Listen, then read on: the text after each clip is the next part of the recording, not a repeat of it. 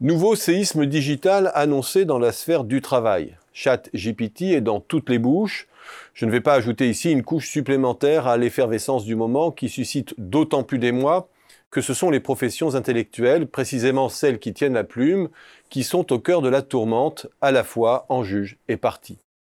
Prenons un peu de recul et revenons sur nos précédents grands emballements concernant les bouleversements du digital depuis une vingtaine d'années.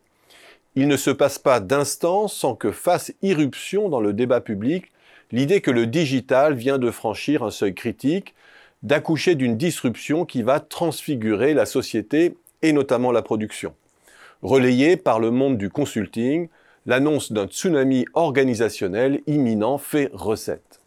Avec deux spectres qui hantent les esprits, déjà en germe dans la littérature et le cinéma des années 30, celui de l'éviction de l'homme par la machine et celui de la relégation de la grande masse des individus dans un lumpen prolétariat invisible, souterrain, tandis qu'une poignée d'individus concentre tous les avantages.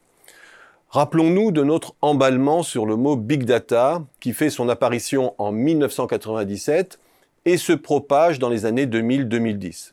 Avec sa popularisation, nous prenons conscience de la masse des données personnelles que nous émettons et qui deviennent une ressource essentielle.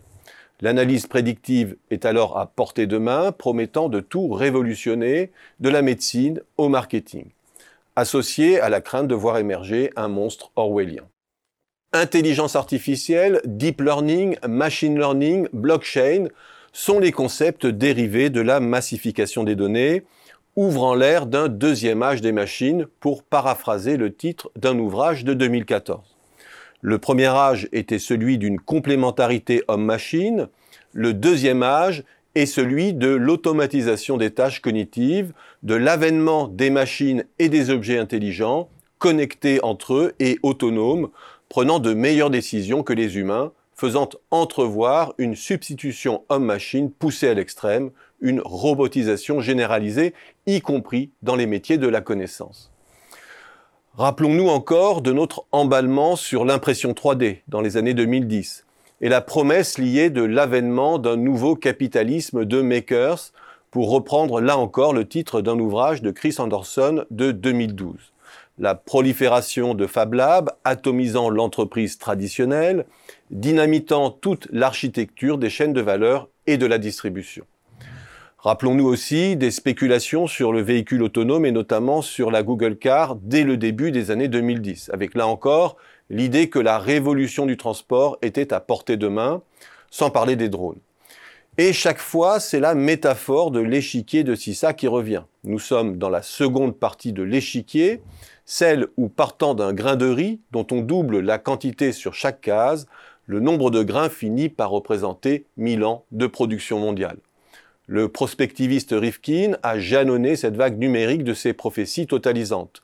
De la fin du travail, publié en 1995, en passant par l'âge de l'accès en 2000, jusqu'à son ouvrage La nouvelle société du coût marginal zéro de 2014, faisant entrevoir la radicalité des transformations du capitalisme contemporain. Et dans son sillage, une étude de Frey et Osborne de 2013 a défrayé la chronique en signalant le fait que 47% des métiers américains de 2012 risquaient d'être balayés par la digitalisation. Or, dix ans se sont écoulés depuis la genèse de cette étude qui avait indicé de 0 à 1 702 métiers inventoriés par le BLS en fonction de leur degré d'exposition à la digitalisation, 320 étant jugés à risque élevé. Comment a varié cet emploi depuis cette date jusqu'à la mi-2021 Certes, pour 171 métiers à risque extrême, 30% de l'emploi américain, avec un niveau de menace supérieur ou égal à 0,9, l'emploi a diminué de 2% depuis 2012, 49% de ces métiers étant néanmoins en hausse. Pour ceux indicés de 0,7 à 0,9 à risque élevé, représentant 17% de l'emploi, la progression est de 14%, supérieure à celle des métiers peu exposés, boostée par les taxi-chauffeurs et les aides à domicile notamment. Et en définitive, dix ans plus tard, les 47% d'emplois désignés comme menacés représentent encore 45% de l'emploi américain. Le tsunami annoncé n'est donc pas là.